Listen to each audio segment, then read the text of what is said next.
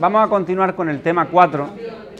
El tema 4 es el tema relativo a las sociedades mercantiles. Son en realidad eh, la introducción al derecho mercantil, seis temas, pero para culminar la aproximación al derecho de sociedades mercantiles, que es lo que vamos a hacer ahora, eh, pues tenemos que terminar con una recuperando algunos conceptos de la semana pasada y terminando con otros.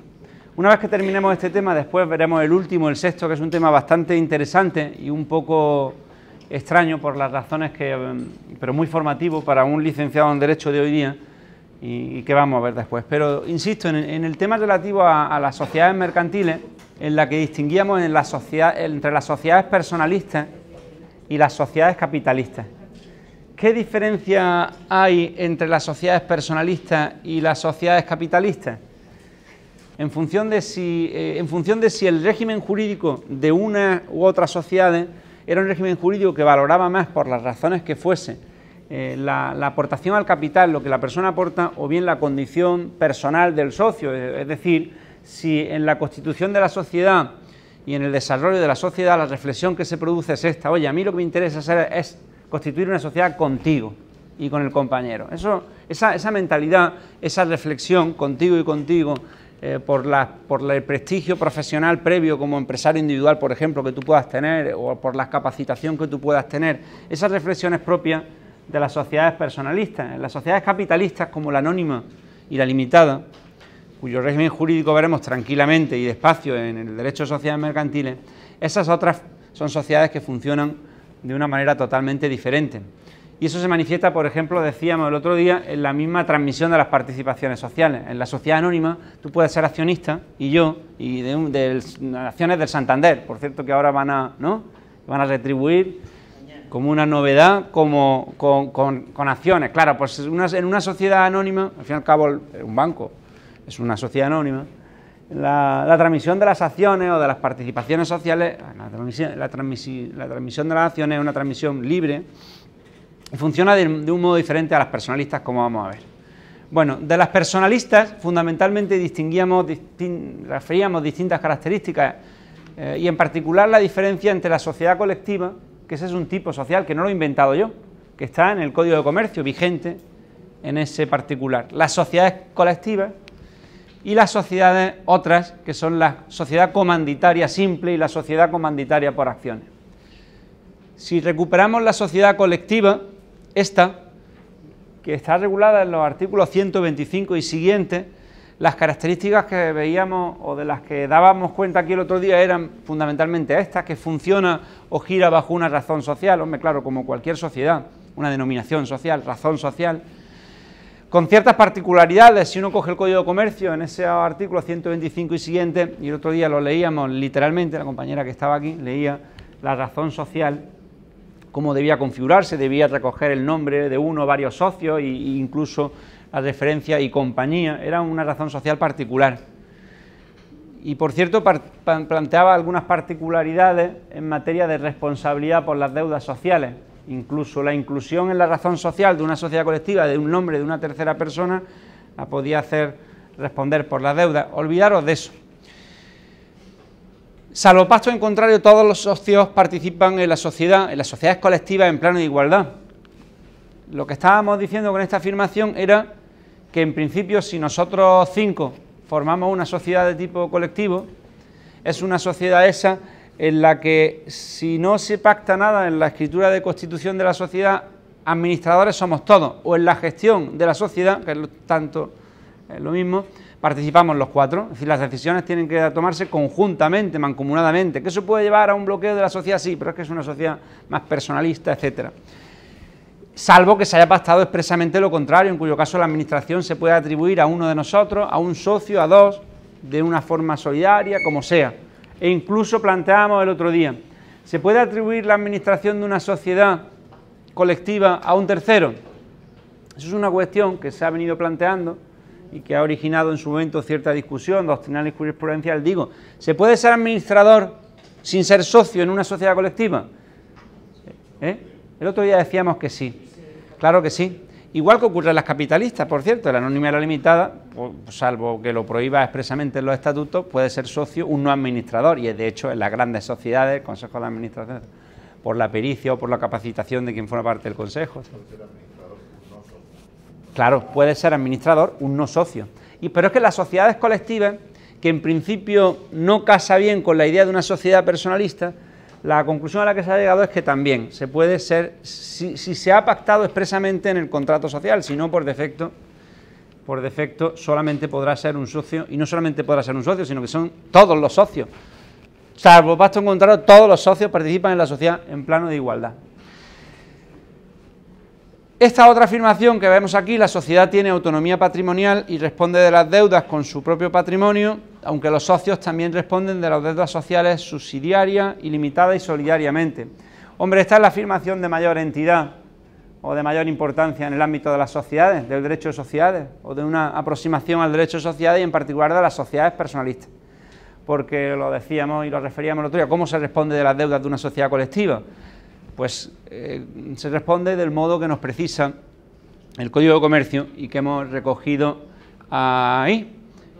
Pues eso, con todo el patrimonio. lo planteamos incluso en términos muy prácticos el otro día, porque lo planteamos en términos de a quién hay que demandar. Lo cierto es que sí, es decir, que si constituimos nosotros una sociedad de ese tipo, primero responde el patrimonio social, eso sí, lo que hayamos aportado, el patrimonio social, pero en su defecto hay una responsabilidad personal y limitada, por tanto, también con todo nuestro patrimonio presente y futuro de los socios colectivos. Pero es una responsabilidad, eso sí, subsidiaria. Por eso, si alguien, un, acreedor, se le ocurre demandar a la compañera, de pronto recibe una demanda como socio colectiva de una sociedad colectiva, como socia colectiva, ella podía oponer qué? Claro, o sea, lo que técnicamente llamábamos el beneficio de exclusión de bienes. No, no, mire, juez, beneficio de exclusión de bienes. El demandado, el demandante ha, perseguido en primer lugar el patrimonio de la sociedad, lo ha agotado, porque mi responsabilidad es una responsabilidad personal y limitada, sí, pero subsidiaria. Por cierto, nos planteamos otras cuestiones de interés como ¿puede el acreedor demandar solamente a uno de los cuatro? ¿O a los dos, o a tres, o a cuatro, o a todos? ¿A la sociedad? Sí. No, las sociedades cooperativas son otro tipo social que tiene una regulación diferente, son sociedades de base mutualista y no viene el caso el año que viene en solitario. No, las sociedades colectivas son un tipo social que responde a esto. Las sociedades cooperativas son de otro tipo. En cualquier caso, que digo, responden subsidiar y solidariamente. Yo puedo exigir como un tercero, puedo exigirte la totalidad del importe de la deuda a ti, sin perjuicio de que luego tú puedas ejercitar la acción de repetición frente al resto de los socios, porque eh, porque como vamos a ver aquí, fijaros, lo veíamos también el otro día, estamos hablando de la sociedad colectiva. Bueno, pues digo que como vamos a ver aquí, cómo participan las pérdidas los socios de una sociedad colectiva, pues participan por igual. En consecuencia, si yo te exijo la totalidad del importe de la deuda a ti, puedes luego repetir con el resto, contra, el resto, contra el resto de los socios. Las obligaciones de los socios en una sociedad colectiva, las que aparecen referidas ahí, aportar a la sociedad poniendo en común bienes, industria o algunas de estas cosas. Esto no lo vimos el otro día, sí lo vimos, pero no llegamos a precisar como vamos a hacer ahora. ¿eh? Esto nos permite hablar de socios, socios, socios capitalistas, curiosamente, en una sociedad colectiva, que la hemos contrapuesto a, a lo que es una sociedad de tipo capitalista, como la anónima limitada, pues bueno, dentro de una sociedad colectiva podríamos utilizar el término sociedad socio colectivo capitalista frente a socio colectivo industrial. En función de lo que aportas, si lo que aportas es trabajo e industria, que planteaba una polémica aquí el otro día, si lo que aportas a la sociedad es trabajo industrial, es un socio industrial.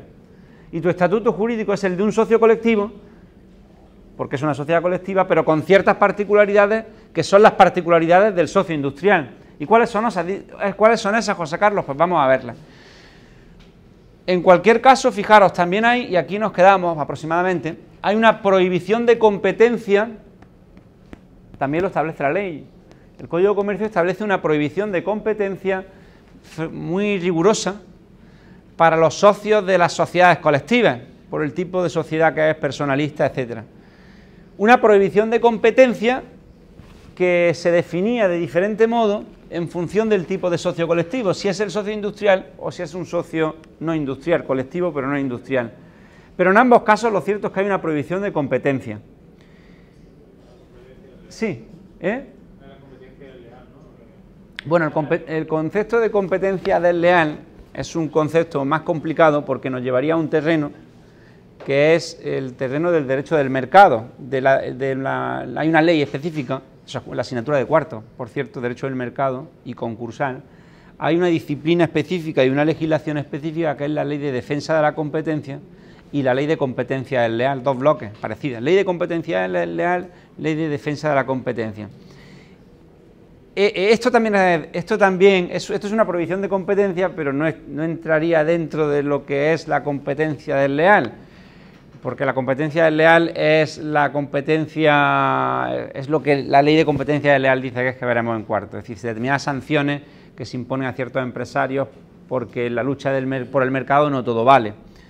Pero esto de todas formas tiene ya una previsión específica para el caso de las sociedades personalistas o colectivas, una prohibición de competencia. Y digo que esa prohibición es una prohibición que nos llevaría a leer el 136, si queréis, y el 137. Fijaros. Es decir, estamos perfilando la prohibición de competencia a la que nos referíamos anteriormente y bajo la cual están los socios de una sociedad colectiva. El artículo 136 te está diciendo que eh, en función de si la sociedad tiene o no un género de comercio determinado. Dicen, las sociedades colectivas que no tengan género de comercio determinado, bueno, es que una sociedad colectiva cuando se constituye, por cierto, en escritura pública, inscripción en el registro mercantil, que es eh, para adquirir plena personalidad jurídica, eso es lo razonable, lo sensato, ¿puede no tener un objeto? Sí, eso parece, ¿no? En las sociedades colectivas que no tengan género de comercio determinado, sí, Bueno, pero hay que determinarlo, en depende en qué sociedades. Por ejemplo, en las sociedades de tipo capitalista, como la la limitada, el objeto social sí que tiene que estar. En el ámbito de las sociedades personalistas y en las sociedades colectivas no tiene por qué. No tiene por qué. En las sociedades anónimas y en las limitadas sí. En las sociedades anónimas y en las limitadas sí. Pero en el ámbito de una sociedad colectiva puede haber sociedades que no tengan el objeto social determinado o que tengan un objeto social que sea la comercialización y producción de transformación y de, calzado, yo qué sé, la que sea. Pero en el ámbito de una sociedad colectiva no, no tiene por qué precisarse, se puede constituir una sociedad para el ejercicio, el desarrollo de actividades empresariales de todo tipo. Pues muy bien. En cualquier caso, la prohibición de competencia a la que nos estamos refiriendo, si no tiene género de comercio determinado, da igual, los socios por cuenta propia no pueden ejercitar una actividad empresarial, lo acabamos de ver. Las sociedades colectivas que no tengan género de comercio determinado, no podrán sus socios hacer operaciones por cuenta propia sin que preceda consentimiento de la sociedad. Luego, esta es una norma de carácter como, ya está aquí la jurista, por ejemplo. ¿Eh? ¿De carácter qué? ¿Una norma de carácter qué? ¿Eh? Dispositivo. ¿Eh? Dispositivo. Salvo que los socios hayan pactado otra cosa. Vámonos al contrato social. Si los socios han pactado eh, eh, bueno, no ya en el contrato social, también pueden acordarlo luego unánimemente, permitir que un socio ejercite una actividad empresarial, un socio de una sociedad colectiva. ¿eh? Y ya está, esa es la prohibición de competencias. Si además queremos precisar más, fijaros lo que refiere el 135 en su segundo párrafo. Es decir, que está planteando el supuesto de que un socio ha vulnerado la prohibición de competencia, un socio de una sociedad colectiva, sin tener el consentimiento de todos los socios. Pues en ese caso, la, sanción que se prevé es la que acabamos de ver. ¿eh? La que acabamos de ver, es decir, el beneficio que haya obtenido, bueno, entonces eso sería una cuestión obviamente de prueba y de procedimiento ¿no? y de demandar. Además, un socio que vulnera la prohibición de competencia puede ser excluido de la sociedad, también, obviamente, la exclusión del socio colectivo, lo cual se pondría una decisión parcial del contrato social, etcétera. Bueno, un segundo, por favor. Si leemos el 137, porque ya que nos hemos metido con la prohibición de competencia hasta donde vosotros debéis llegar, que es lo, ¿no? Vamos a concretar un poco esa prohibición de competencia. El 137, léenos, al favor, el 137. Si la compañía hubiere determinado en, su contrato de constitución el género de comercio en que haya de ocuparse... Es supuesto distinto, ¿no? Evidente, ¿no? Sigue. Los socios podrán hacer lícitamente por su cuenta toda operación mercantil que les acomode, con tal que no pertenezca a la especie de negocios a que se dedique la compañía de que fueren socios, a existir parte, especial en. ¿Lo habéis oído o no? Si la compañía hubiere determinado en su contrato de constitución el género de comercio en que haya de ocuparse, el supuesto anterior, distinto, inverso, los socios podrán hacer lícitamente por su cuenta toda operación mercantil que le acomode, eso de que le acomode, que claro, es que es un legislador decimonónico el que está hablando, con tal que no pertenezca a la especie de negocio a que se dedique la compañía de que fueren socios, a no existir pacto especial en contrario. Luego, las hipótesis en este caso son diferentes. La prohibición de competencia está mucho más mitigada o va a depender en función, luego va a depender de, si se ha precisado o no el objeto social. Fijaros, más allá de eso, y si recuperamos un poco la. Si recuperamos la diapositiva que teníamos, estábamos examinando las sociedades colectivas bueno, pues ya hemos precisado algo más y en consecuencia, aunque no tengamos muchas ganas, ¿eh? Eh, algo más simpático es esto, ¿no? Ya sabemos algo más de la prohibición de competencia. Derechos del socio colectivo, pues el derecho a participar en la gestión social. José Carlos, José Carlos soy yo, ya lo has dicho. El derecho a participar en la gestión social corresponde a todos los socios mancomunadamente, salvo que, norma de tipo, dispositivo también. Porque las sociedades personalistas, lo decíamos la semana pasada, en las sociedades personalistas como esta, y si uno coge los preceptos, se, nota muy claramente que hay un ámbito de estas sociedades del régimen jurídico, hay un ámbito del régimen jurídico de estas sociedades en las que priman las normas dispositivas y otro en el que priman las imperativas. Priman las imperativas en lo que es la relación de la sociedad con terceros.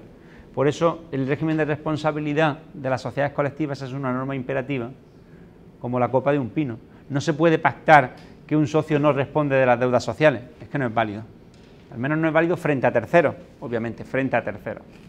Pero sin embargo, en el ámbito no ya externo de la sociedad con terceros, sino en el ámbito de la propia sociedad, las normas son de carácter eminentemente dispositivo, como estamos viendo en este caso. En cualquier caso, derecho a participar en la gestión social. Aquí tenéis estos preceptos que yo os invito a que leáis, qué invitación más agradable, ¿verdad?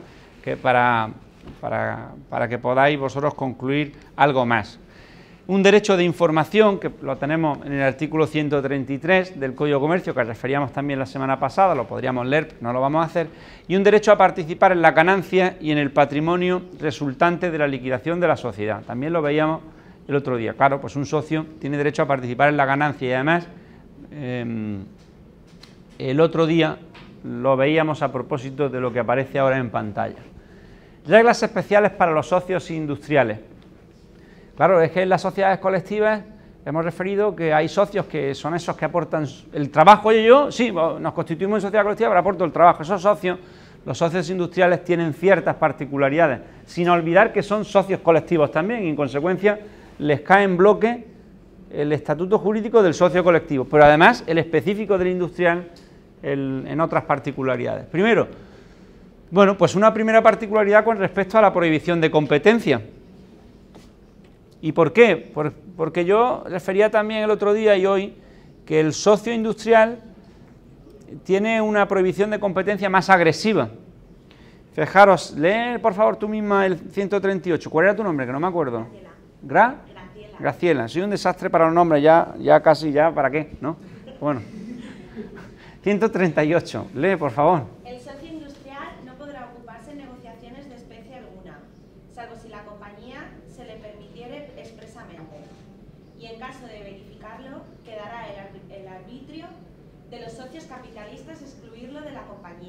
De los beneficios que le correspondan en ella o aprovecharse de los que hubiese obtenido contra, contraviniendo a esta disposición.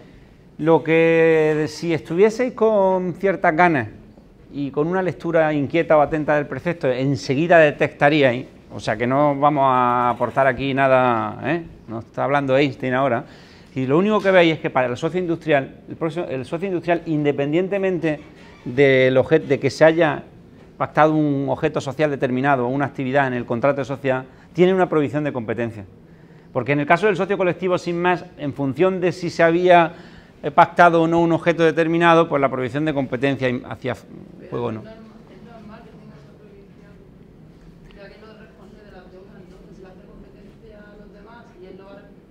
Bueno, pero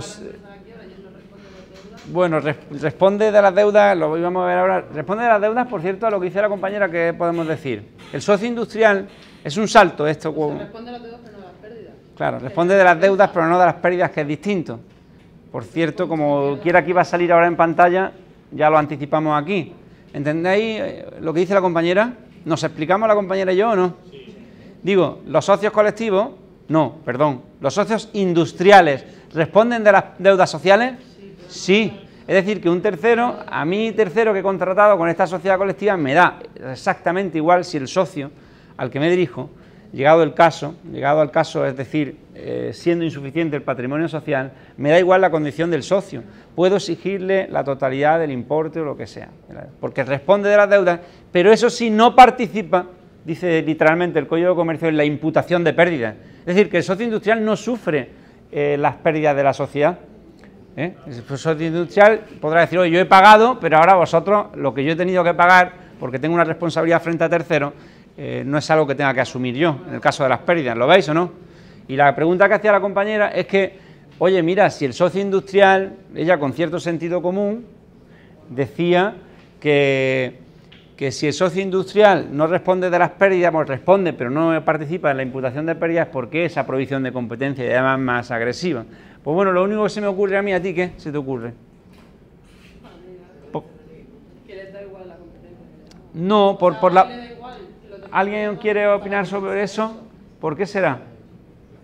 Para compensar la competencia. ¿Eh? Para compensar esa competencia, que si él hace competencia a la, empresa y la empresa tiene pérdida, a él le da igual.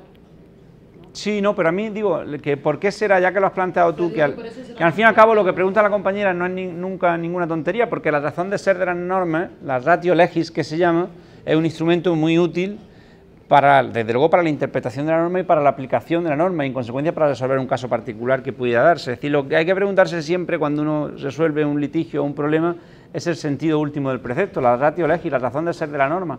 Es la que nos va a permitir ofrecer una interpretación determinada de la misma y, resolver una controversia que se pueda darse. Digo, no es una tontería preguntarse el porqué de la norma. Pero lo que se planteaba la compañera, digo, es si el socio industrial no participa en la imputación de pérdidas porque hay una prohibición de competencia tan estricta. Digo yo que yo no lo sé, pero que a mí se me ocurre algo. ¿Qué será? Yo no lo sé, pero ¿qué será? Porque la aporta la sociedad la, mano de obra la industria. Claro, porque el tipo de sociedad personalista que tiene ese tipo de socio que es un socio industrial, que aporta trabajo, y en realidad el socio industrial es el socio, si me apuras, relevante en una sociedad colectiva. De hecho, en las sociedades capitalistas, lo dijimos, lo decimos y lo volveremos a decir el año que viene, en las sociedades capitalistas, en la anónima y en la limitada, un socio no puede aportar trabajo, si quiere ser socio, no puede aportar trabajo. Las aportaciones al capital social en la anónima o en la limitada son aportaciones dinerarias o no dinerarias, pero en ningún caso la aportación de trabajo, de prestación de servicios e industria. No, no. Sácate el dinero del bolsillo o aporta una aportación no dineraria en el sentido de un inmueble, etcétera, patrimonio. Pero no cabe. Cabe otra cosa, que es a través de las prestaciones accesorias, que veremos el año que viene, pero no esa participación en el capital social, aportación. Fijaros, vamos a seguir, la, vigencia práctica de las sociedades de este tipo es más bien para la formación vuestra. Y luego tienen, hay algunas estadísticamente constituidas, ¿no? pero luego tienen repercusión sobre todo por la vía de las sociedades irregulares, que a veces sí se da. ¿eh? El tema de las sociedades irregulares no es un tema tan poco frecuente. Y las sociedades irregulares son aquellas que, no, que se constituyen pero no se inscriben en el registro mercantil, que veremos además el año que viene bien a propósito de las sociedades capitalistas. En ese caso, en una sociedad que no se inscribe en el registro mercantil, el régimen de responsabilidad, según la ley, es, dice, es el de las sociedades colectivas. Claro, si tú constituyes una limitada y no la inscribes y está funcionando, sabes que ya no tienes limitada la responsabilidad, sino que se te va a aplicar el régimen de los socios personalistas de las sociedades colectivas, lo cual es grave en ese sentido, es lo que plantea. Bueno, si os parece, obligaciones de los socios. Ya está, prohibición de competencia, derecho a participar en la ganancia. Estábamos aquí. Reglas de los socios industriales. Quedan excluidos de las pérdidas sociales, salvo pasto expreso, y con respecto a la ganancia, lo que veíamos el otro día, ese matiz que nos llegaba aquí a discutir un poco, los socios, los socios industriales participarán en las ganancias como el socio de menor participación, capitalista de menor participación. Responsabilidad de la sociedad y de los socios. Bueno, principio de responsabilidad patrimonial universal, lo sabemos, responsabilidad subsidiaria, solidaria, personal limitada, esto lo hemos visto. Sociedad comanditaria simple. Vamos a otro tipo de sociedad, es que lo vimos ya la semana pasada y lo hemos visto aquí. La sociedad comanditaria simple es el otro tipo de sociedad personalista. Dos cosas y, dejamos este tema. ¿Qué es una sociedad comanditaria simple? Bueno, lo primero que tenemos que tener en cuenta es, lo siguiente. La sociedad comanditaria simple, sea lo que sea, se distingue de la sociedad comanditaria por acciones, que es otra. La sociedad comanditaria por acciones no está regulada en el Código de Comercio, sino que al considerarse una sociedad capitalista, está regulada junto a las sociedades anónimas y a las sociedades de responsabilidad limitada en, otra ley, que es la ley de sociedades de capital. Hay una ley, que la que estudiaremos intensamente el año que viene, que es la ley de sociedades de capital, y está regulada allí, la sociedad anónima, la sociedad limitada y la sociedad comanditaria por acciones. Luego vamos a abandonar de cuajo la sociedad comanditaria por acciones, pero la sociedad comanditaria simple sí está regulada en el Código de Comercio como una sociedad personalista. ¿Y qué pasa con la sociedad comanditaria simple? Pues fundamentalmente lo que hemos puesto ahí, que hay dos tipos de socios en la sociedad comanditaria. Los socios colectivos, los socios colectivos puros, podríamos decirlo de algún modo, y otros socios que se van a llamar los socios comanditarios. Los socios comanditarios son aquellos que únicamente deciden aportar a la sociedad un capital, pero directamente, por adquirir la condición de comanditario, se quitan de la gestión de la sociedad. Es decir, mientras que la sociedad personalista, en la colectiva, todos los socios participan por igual en la gestión, ¿verdad? ¿No era así? Independientemente, por cierto, de que fuesen eh, socios industriales o socios colectivos, ¿eh? todos participan por igual. En la sociedad comanditaria hay un socio que decide contribuir al capital social únicamente aportar capital y se quita de en medio. Es decir, se quita de en medio en la gestión de la sociedad. Se quita de en medio en la gestión. Si cogemos y...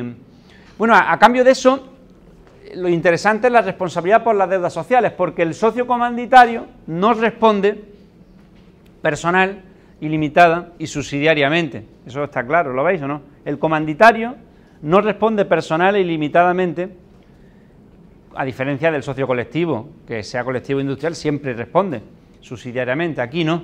Luego estamos ante una, sociedad, la comanditaria simple, que en el fondo tiene un tinte capitalista también, porque hay, socio, hay un socio, el comanditario, que no responde de las deudas sociales, que no responde, responde con lo aportado o con lo comprometido a aportar, dice el Código de Comercio. Con lo aportado o lo comprometido a aportar.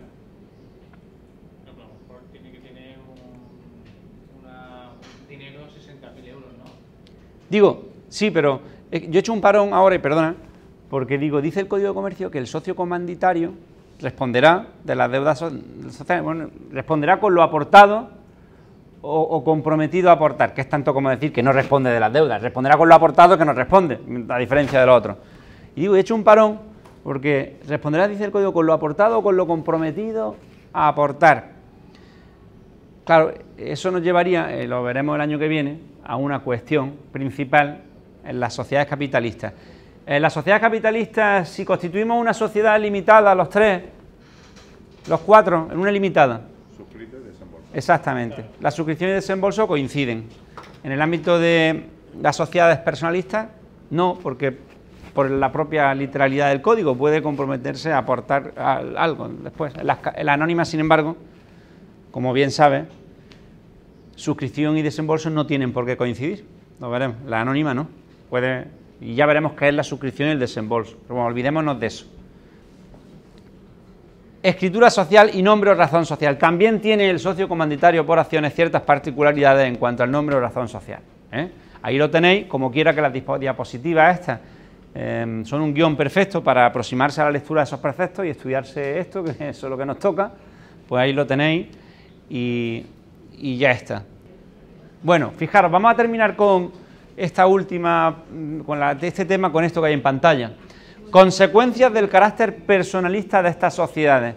Eso que yo pongo ahí como consecuencias del carácter personalista de estas sociedades, eh, lo pongo a propósito de volver al régimen jurídico de estas sociedades personalistas, sea colectiva o comanditaria, simple, digo a propósito de estas dos cuestiones que tienen interés y, que, vosotros pues, debéis tener en cuenta. Uno, la transmisión de la condición de socio, ¿qué pasa? Pues lo que os podéis imaginar, no, esta es la principal manifestación, como decíamos al, inicio, de una sociedad personalista, del régimen jurídico. Oye, ya es extraño que uno no pueda transmitir la, la participación que tenga en una sociedad bueno, pues no, no puedes. Cuando eres socio de una sociedad de este tipo, tu participación en la sociedad, el 80%, el 30% que tú tengas, no lo puedes transmitir, salvo que tengas el consentimiento unánime de todos los socios. Basta que uno no quiera, no puedes transmitir tu participación en esa sociedad. Pues no haberte constituido en sociedad colectiva o comanditaria simple. Eso, digo, transmitir. Transmitir sea enajenar o donar o lo que quieras. Transmisión. Lo cual plantea distintos problemas que yo creo que vamos en parte a omitir. Necesidad del consentimiento o la inclusión de nuevos socios. Oye, en la limitada o en la anónima se puede acudir a eso que se llama el aumento del capital social, ¿eh? la reducción, el aumento, que al fin y al cabo es hacer que entre nuevos socios o, que, o no nuevos, los mismos que hay, porque, pero bueno, eso, al fin y al cabo, eh, no se puede incluir nuevos socios si no hay un consentimiento de todos, ya está, de todos. Del mismo modo, por cierto, que ese carácter personalista, bueno, esto, y perdonadme, origina de entrada una discusión en muchos sentidos. Por ejemplo, ¿a alguien se le puede ocurrir alguna? Bueno, y si yo he contratado con esta sociedad colectiva, yo contrato con esta sociedad colectiva con cuatro socios. Cuando tú contratas con una sociedad colectiva, la sociedad es personalista por muchas razones, pero entre otras cosas porque tú estás pendiente de quiénes son los socios. De hecho, en la propia razón social está el nombre, porque su responsabilidad es una su nombre es una garantía de la otra responsabilidad añadida. Estoy contratando con esta sociedad que tiene este patrimonio social y el patrimonio personal de los socios, cosa que en una limitada ni te planteas porque sabes que no van a responder. Yo contrato con esta sociedad compuesta por estos cuatro socios colectivos y contrato con esta sociedad porque son estos cuatro socios colectivos. Y digo yo, hola, y digo yo, que si yo he contratado con ellos y ahora me entero que, has transmitido, que tú has transmitido tu participación a un tercero. ¿Puedes transmitirla? ¿Eh? Sí, con el consentimiento unánime de los socios. Y bueno, ¿y yo qué? Digo, por plantear incertidumbre y problemas que se han planteado, que podríamos sacar aquí. Pero hemos dejado ya mucho material para dejar más de otro tipo. Digo que ¿dónde está el problema en lo que yo digo?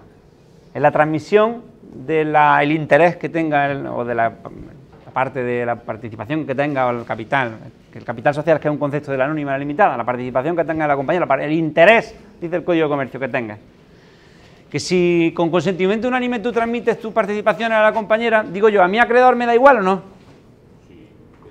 A mí no me da igual, eso es lo que yo quiero que, que haceros ver. ver porque no me da igual que seas tú el que te va y ojo, si te vas y vas a responder tú luego llegado el caso, sí. ¿Me explico o no?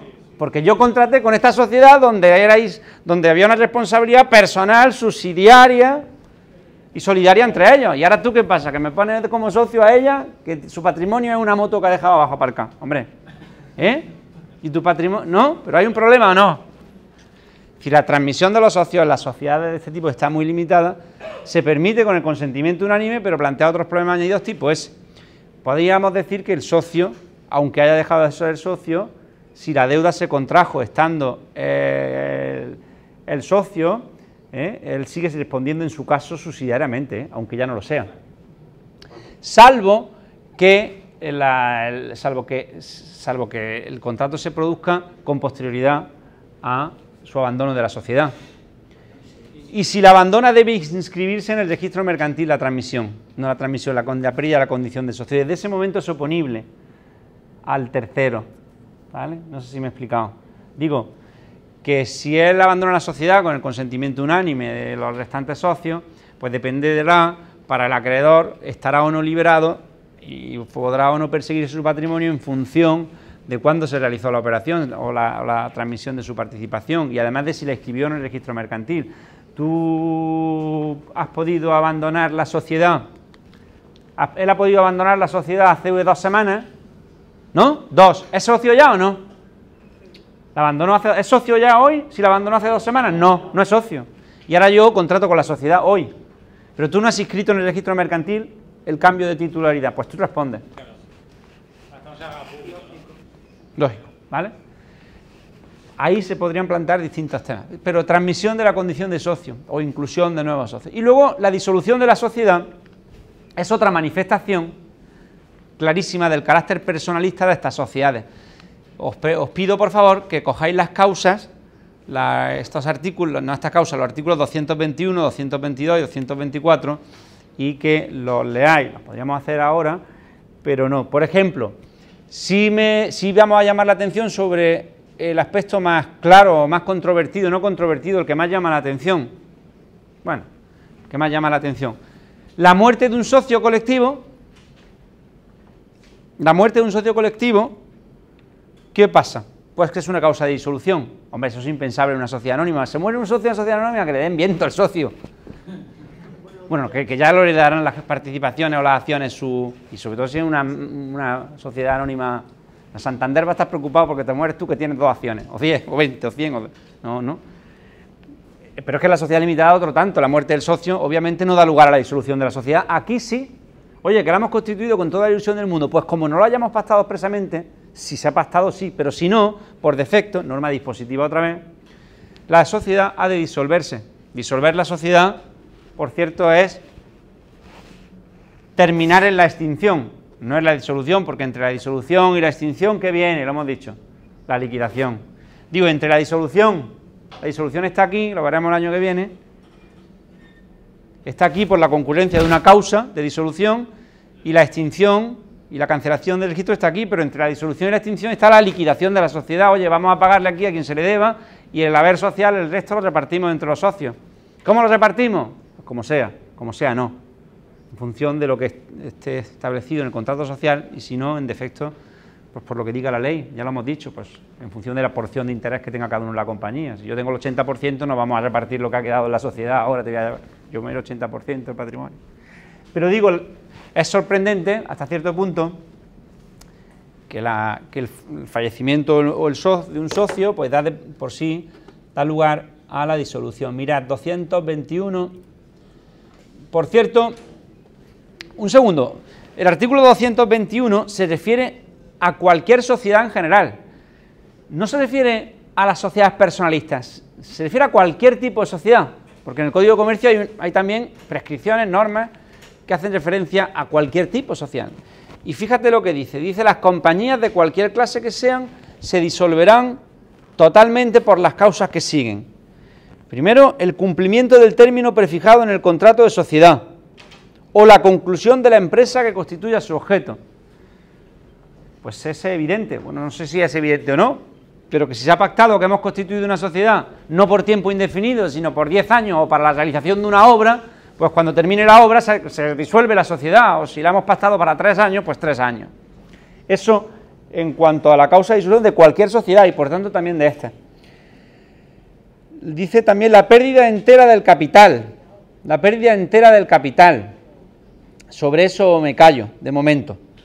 La apertura de la fase de liquidación de la compañía declarada en concurso. Eso, de la apertura de la fase de liquidación de la compañía declarada en concurso. Eso es derecho concursal, que lo veremos aquí bastante bien, pero si debéis entender ya esto como causa de disolución, yo os podría decir lo siguiente. Una pregunta, la declaración de concurso, sea lo que sea eso, sea lo que sea eso, la declaración de concurso de una sociedad, una sociedad se puede declarar en concurso, sea lo que sea eso. La declaración de concurso de una sociedad comporta la disolución de la misma. No, precisamente el procedimiento concursal, como dije yo en su día, está pensado para eh, darle aire a esa sociedad para permitir que continúe la actividad empresarial y que se salve la empresa. Para eso está. Una cosa es que se declare en concurso, lo veremos, y otra que se tenga que disolver. Cuando sí se tiene que disolver es si en el procedimiento se abre lo que se llama la fase de liquidación, que es el peor escenario que podemos encontrarnos, como ya veréis, en el ámbito de un procedimiento concursal. Digo, el peor escenario que nos podemos encontrar en eso que llamamos un procedimiento concursal, que ya veremos, el peor escenario es el de la apertura de la fase de liquidación, que es tanto como decir, esto no tiene arreglo. Vamos a convertir en dinero líquido lo que tenga este deudor, este hombre, y pagamos a quien se puede, a quien no cobra y quien no no cobra. Eso, en consecuencia, digo, dicho eso, si nos planteamos las causas de disolución de cualquier sociedad, vemos la apertura de la fase de liquidación de la compañía declarada en concurso. ¿Se entiende o no? Quien quiera entenderlo lo entiende o no. Quien quiera entenderlo lo entiende, ¿Eh? quien no que lo diga.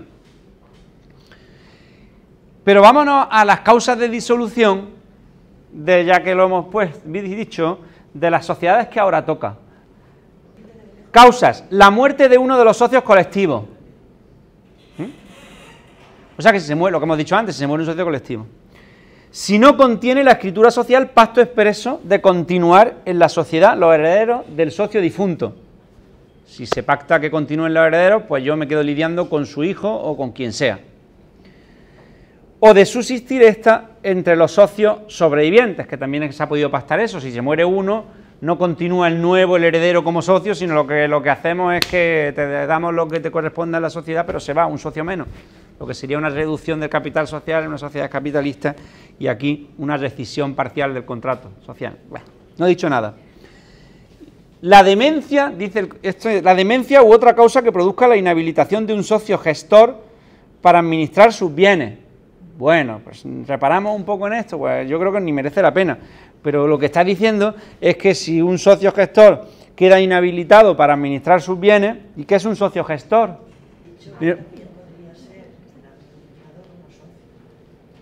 Por ejemplo, ¿sí? Sí, bueno, pero ese caso no es este, efectivamente, sí, es buena reflexión, pero no es ese. Un administrador no socio fallece, no influye para nada o no, supone la disolución de la sociedad, no lo supone. Pero yo estaba pensando en otra cosa de la semana pasada. Estamos diciendo... Eh, ¿Dónde estamos? Aquí, la no, no, la demencia, otra causa que produzca la inhabilitación de un socio gestor. Mi duda, que se me ocurre ahora además, suele la marcha, pero yo creo que no es duda en el fondo, se refiere, yo creo, a lo que se llama el gestor estatutario.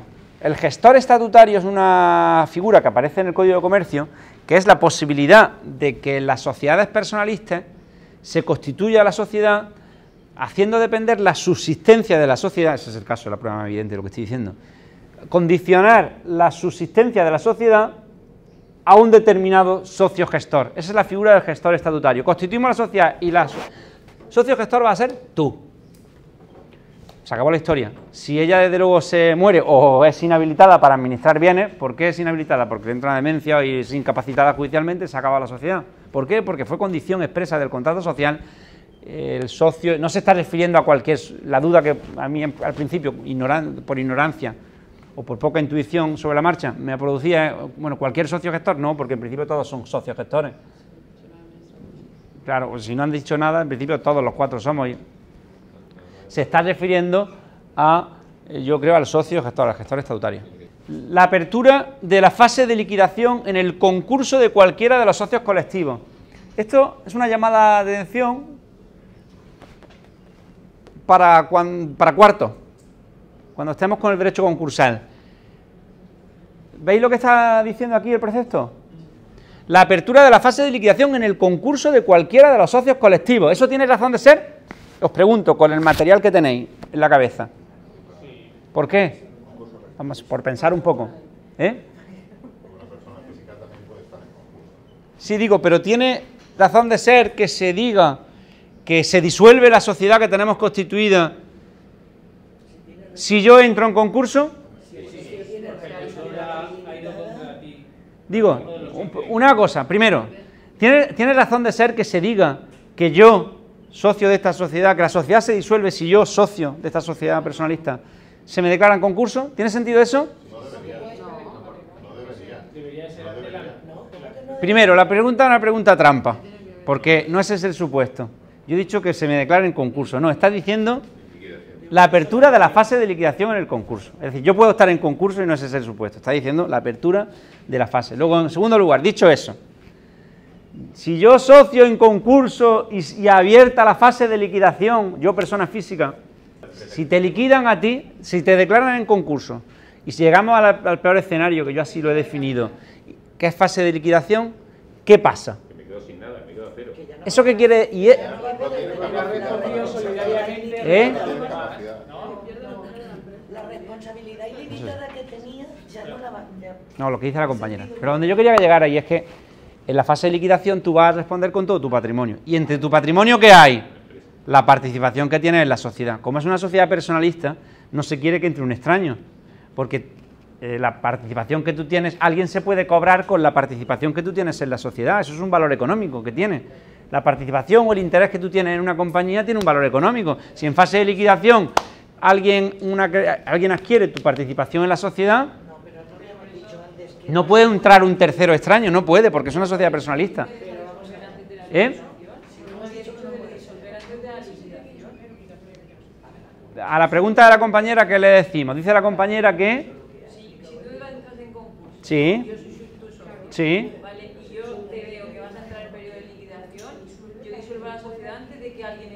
¿Qué le decimos al, al planteamiento de la compañera? ¿Qué le decimos? Un segundo, al planteamiento de la compañera que introduce otro elemento que alguien le puede responder, ella dice, bueno, bueno, ella dice, bueno, bueno, ¿no? Bueno, bueno, que antes de la liquidación, cuando ya esté en concurso este socio mío, pues lo que hago es que disuelvo la sociedad. Eso es lo que dice ella, ¿no? ¿Alguien le puede decir algo? La fase final de liquidación. no, ya, no, no, pero ella plantea otra hipótesis. Ella dice que antes de que se abra la fase de liquidación, eso dice, ¿no? Eso decía, que tú disuelves. ¿Y, tú puedes disolver la sociedad?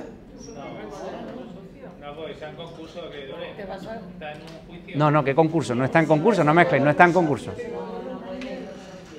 Lo que quiero deciros es que, vamos a ver, lo que quiero deciros es que, primero, tú no tienes capacidad para disolverla, porque para disolver una sociedad hace falta, el en este tipo de sociedades hace falta el consentimiento, hace falta que concurra una causa de disolución, que no sería el caso porque no está abierta la fase de liquidación, o que concurriera cualquier otra causa. La simple voluntad de un socio no, exigiría el consentimiento unánime de todos, de todos los socios para disolverlo. ¿De acuerdo? Si tiene que concurrir una causa, y en todo caso, si no hay causa, el consentimiento unánime, tú por tu voluntad no. Pero la reflexión última era esta que ha llegado por aquí, de que como es una sociedad personalista, es como si yo tengo participación en una sociedad limitada y a mí me embargan, este hombre que tiene nada, no, yo tengo el 30% de esa sociedad. Pues si hace falta sale a subasta o se embargan el 30% y un tercero se adquiere la participación. Pero eso la personalista no se quiere porque es una sociedad personalista, no puede, no puede entrar un tercero extraño. Y ya que lo decía la compañera, el 223 que dice, que no lo sé. A ver, pues no lo sé, vamos a leerlo. Las compañías mercantiles no se entenderán prorrogadas por la voluntad tácita o presunta de los socios después que se hubiera cumplido el término por el cual fueron constituidas.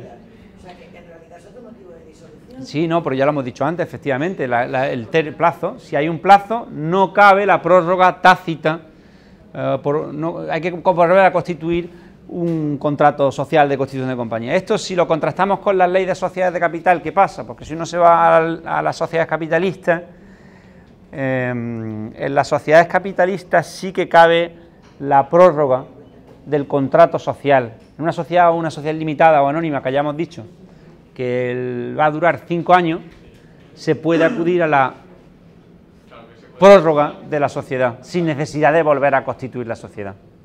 Pero en estas personalistas pues no se quiere.